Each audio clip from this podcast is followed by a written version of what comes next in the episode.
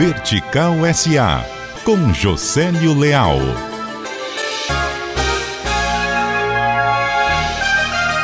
O CEO da BASF na América do Sul, Ralph Schwenz, e o presidente da UI Brasil, Luiz Sérgio Vieira Filho, fizeram uma série de leituras da conjuntura brasileira e lançaram exortações em Fortaleza. Foi em evento da CVI Corretora. Para Ralph, Apesar de tantos problemas, as oportunidades no Brasil fecham a conta